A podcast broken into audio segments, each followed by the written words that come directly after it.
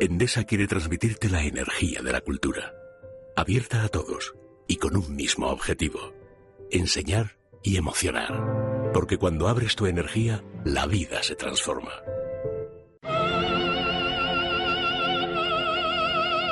En Es Radio, música y letra con Andrés Amorós.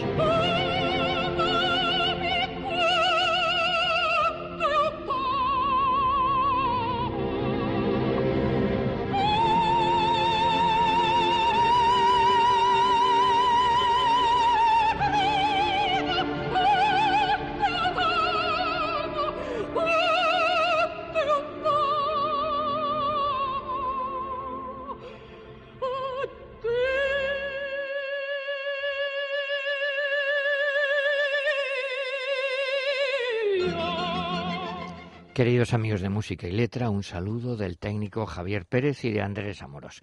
Iniciamos hoy un pequeño ciclo de probablemente serán tres programas dedicados a una gran pianista catalana española, Alicia de La Rocha. Todo junto, no La Rocha, sino la Rocha. Y esta señora, que algunos de ustedes la conocerán de sobra, pero otros no, les digo que ha sido, pues probablemente la pianista española de mayor proyección internacional y probablemente además la pianista española más importante de todos los tiempos. Es la única que española que formó parte de una especie de antología que seleccionaron pues eh, los 75 mejores pianistas del siglo XX. Pues ahí estaba Alicia de la Rocha. La llamaban la reina, la mejor pianista del mundo, la voz del piano español. Y ahora, preparando el programa, viéndola en alguna grabación, de, en fin, en, en vídeo, la veía Javier Pérez y se quedaba asombrado de cómo tocaba, porque es que además era muy bajita y tenía unas manos muy pequeñitas. Siempre se ha comentado eso anecdóticamente, las manos de Alicia de la Rocha. Y cómo era capaz de tocar con esa perfección. Era lo que se llama absolutamente una niña prodigio porque dio sus primeros recitales, prepárense, a los cuatro años. Y a los cuatro años ya en público tocaba Mozart y Albéniz, Granados, Falla, eh, como premio para que vean eh, máximo, digamos, ganó el premio Príncipe de Asturias, tuvo un maestro fundamental, fue descubierta cuando era muy niña en Barcelona por Frank nosotros decimos Marshall, un poco a la inglesa. En Cataluña suelen decir Frank Marshall, que era un discípulo de Granados, de Enrique Granados, que creó en Barcelona una academia y allí pues desde chica estudió Alicia de la Rocha y allí conoció a Rubinstein, a Cortot, a Conchita Abadía, trabajó con Frank Marshall hasta su muerte en el año 59 y luego fue ella la que dirigió esa academia de Granados. Estuvo en el exilio durante la guerra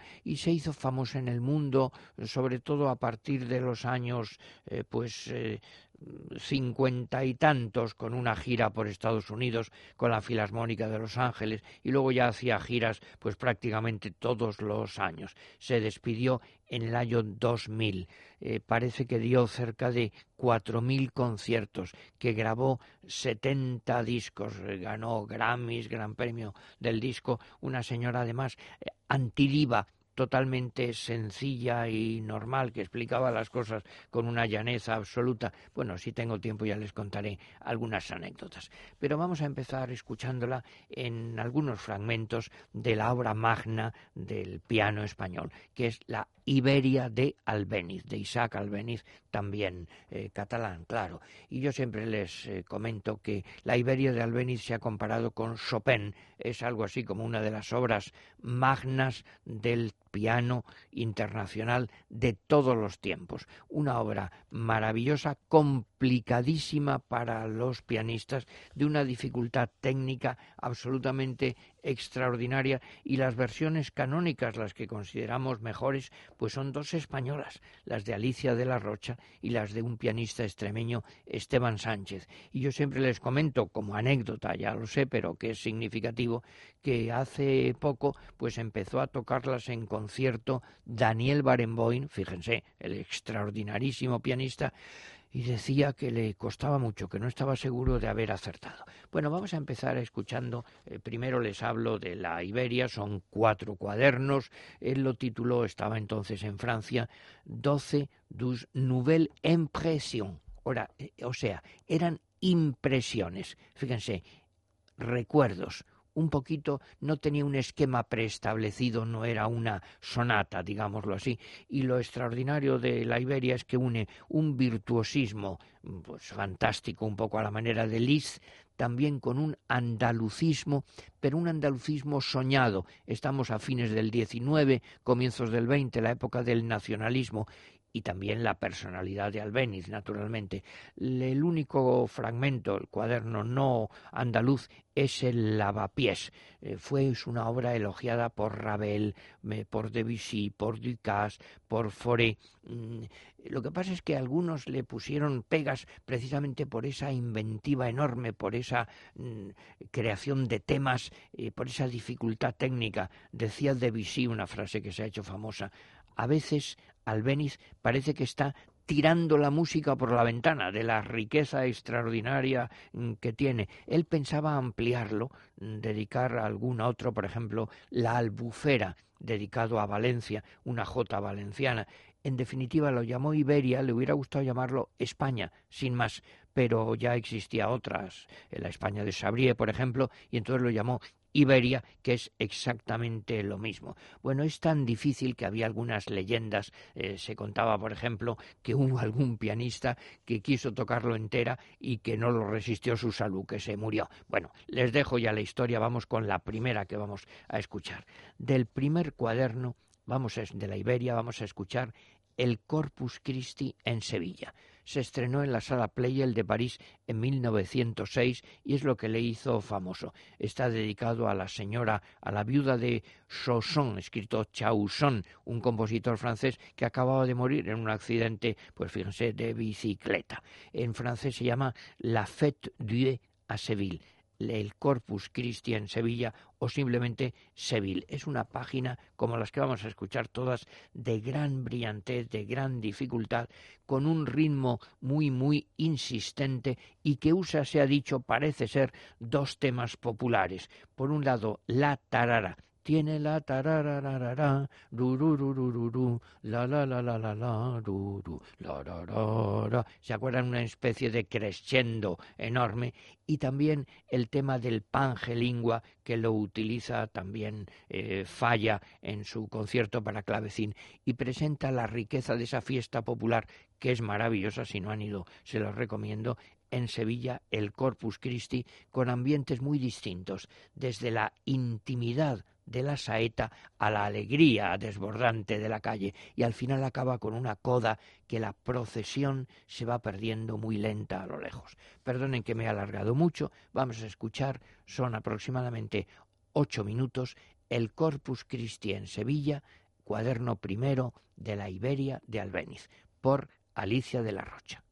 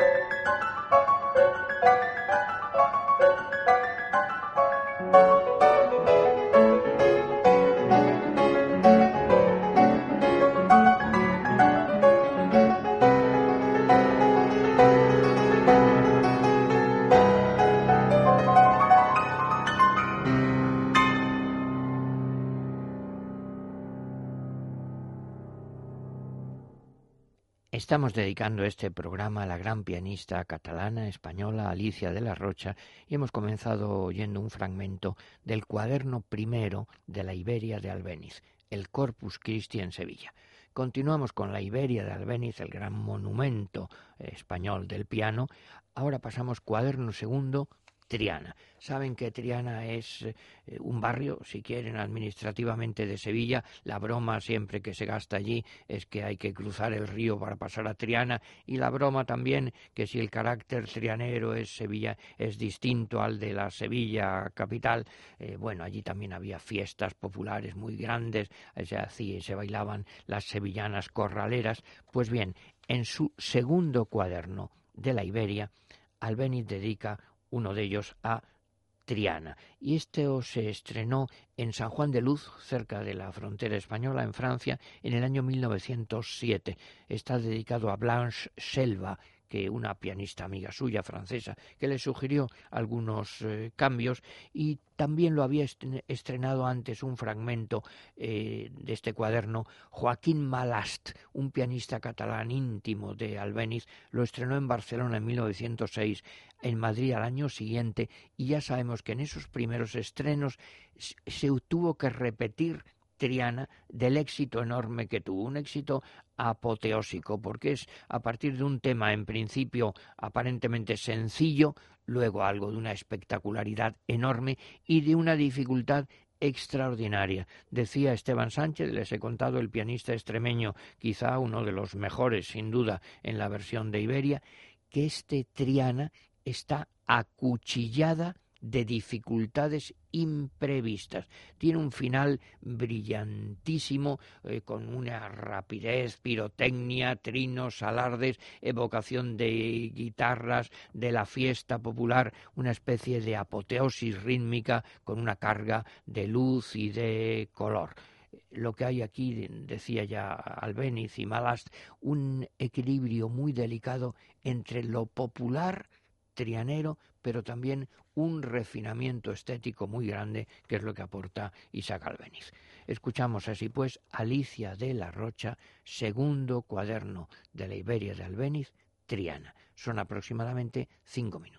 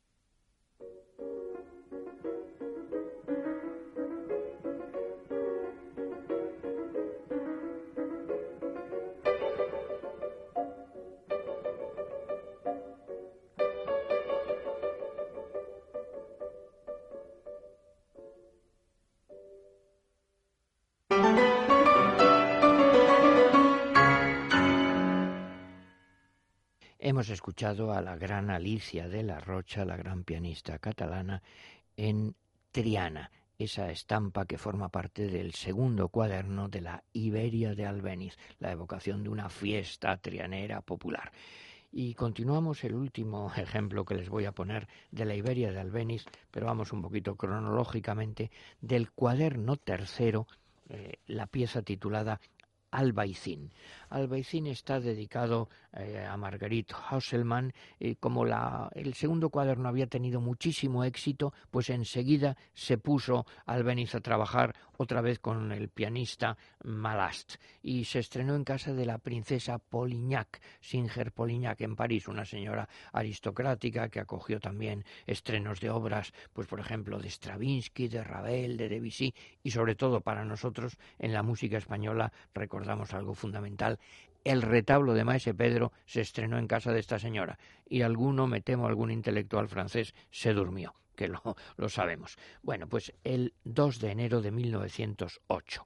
El Albaicín, naturalmente, es un barrio gitano de Granada y esto es uno de los fragmentos que se han hecho más populares de Albeniz. La introducción em, evoca un poquito una guitarra y luego van alternando dos temas. Logra unir, por un lado, la brillantez, pero aquí también la melancolía. Fíjense así como en Triana es la fiesta popular sevillana, aquí es esta hondura, lo que llamaba Federico García Lorca los sonidos negros, esta melancolía, este cante hondo, y de vez en cuando se evoca una guitarra que contrasta con el tema más reiterativo. Sobre esta obra escribió Albeniz.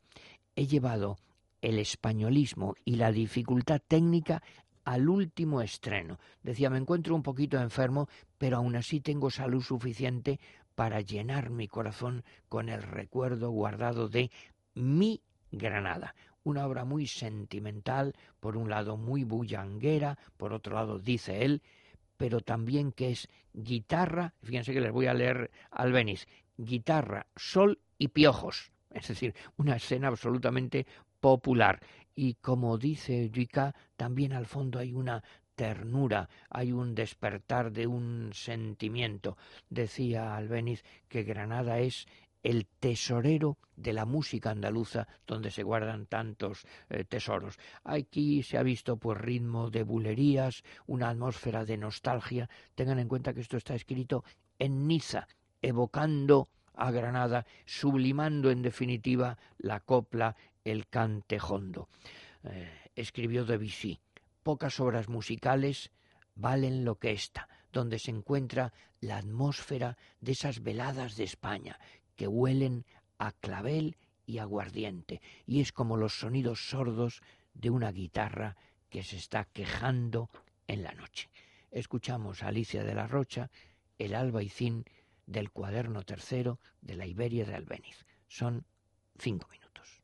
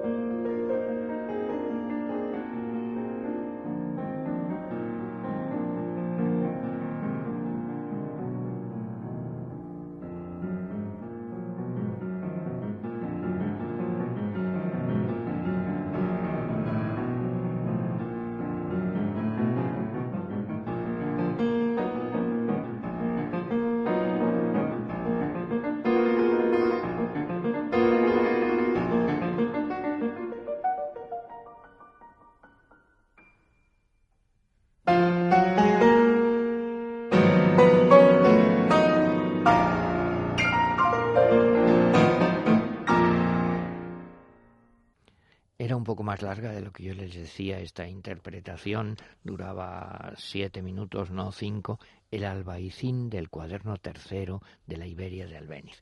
Y cambiamos ahora a otro compositor español, diríamos el hermano espiritual de Albéniz, que es Enrique Granados. Los dos a fines del XIX, comienzos del XX, pues eh, consagran la música española en el mundo internacional dentro de esa línea que podemos llamar el nacionalismo musical, pues un poco lo que hace Kodali, lo que hace Bartok, elevar a gran arte los ritmos y las melodías populares de su país.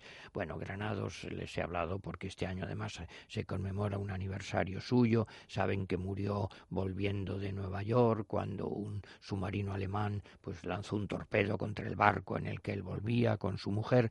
En Granados había estudiado como albéniz en París y allí pues recibió clases de Beriot, que fue también el maestro de Ravel y de, y de Viñas, y entonces parece ser que de esta época procede en principio una obra que le sirvió para darse a conocer, que son las danzas españolas. Él decía que empezó a escribirlas muy jovencito, con menos de 20 años, pero luego naturalmente en la madurez pues parece que las arregló, las reformó y por eso pues los especialistas, que yo no lo soy, pobre de mí, en, advierten en esta obra popularísima, por un lado una estructura bastante sencilla, como de una persona joven, pero a la vez una maestría y una elegancia que ya indica pues una madurez. Dentro de estas danzas españolas la más popular es esta que es la número 5, que se suele llamar andaluza o también playera. Con esta obra él se dio a conocer como compositor, la elogiaron grandes compositores como Cui, Saint-Saëns, Grieg, hay muchas versiones populares para orquesta también. Hace poco pues se incluyó en una película de Pedro Almodóvar en Kika. Ya verán como a lo mejor, aunque el título no les suene, pero cuando escuchen la melodía, yo creo que muchísimos españoles pues lo han tarareado. Vamos a escuchar así pues la danza española número 5 andaluza o playera de Enrique Granados por Alicia de la Rocha. Son cuatro minutos.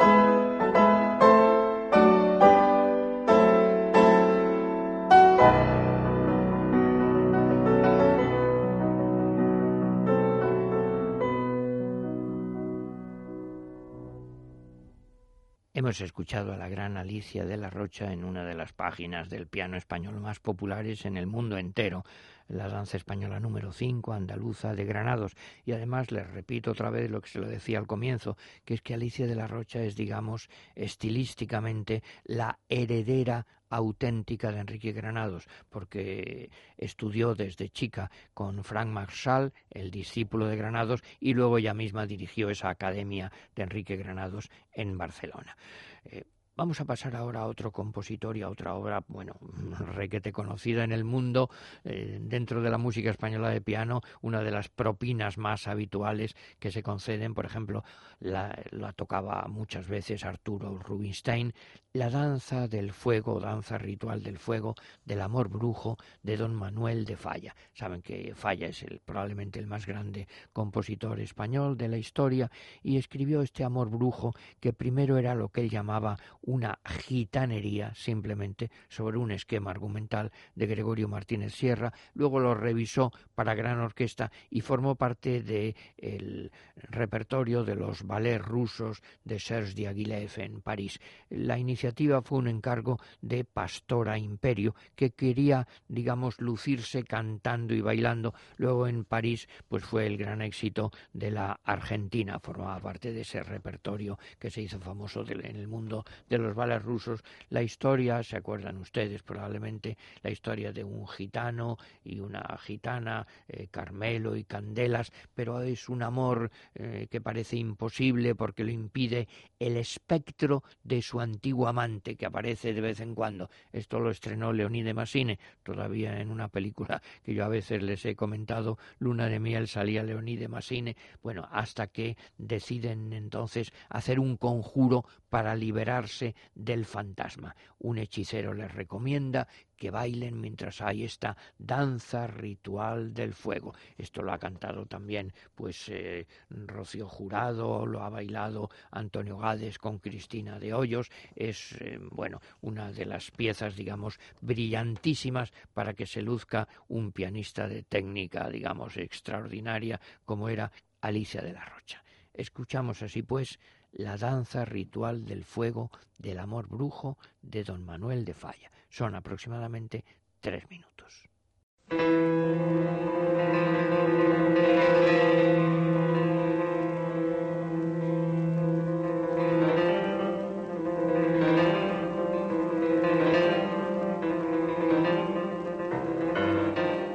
Manuel de Falla's Fire Dance, Alicia de la Rocha.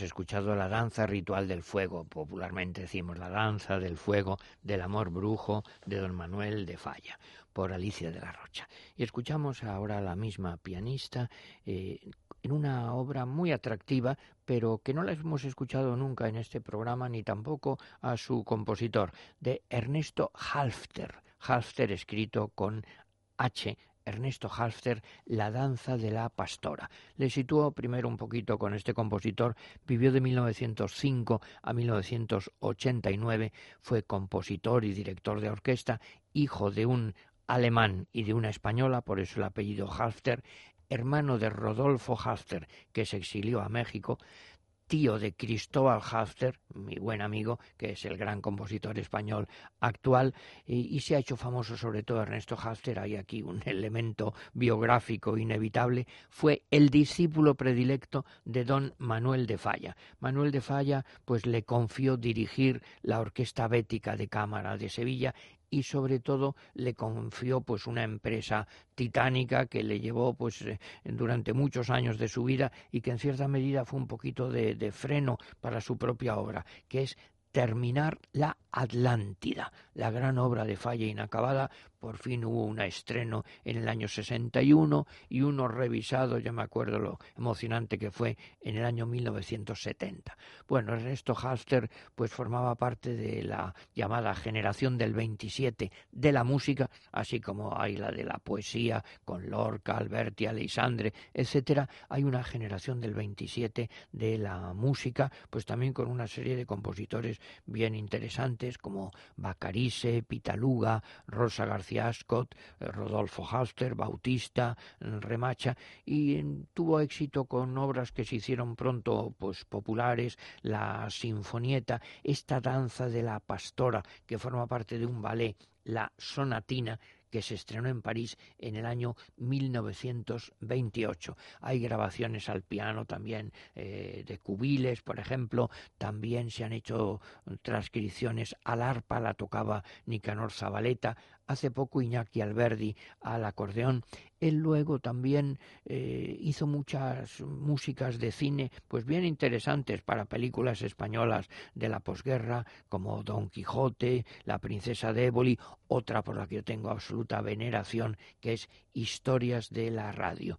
En la Real Academia de Bellas Artes su discurso versó sobre el magisterio permanente de don Manuel de Falla es decir, el heredero absoluto de Falla. Su sobrino Cristóbal dice que se quedó un poquito voluntariamente en la retaguardia, es decir, en el neoclasicismo, así como Cristóbal Hafter, en cambio, se abrió más a las vanguardias. Escuchamos, verán que es un tema muy, muy atractivo, muy fácil, muy agradable, la danza de la pastora de Ernesto Hafter. Son cuatro minutos.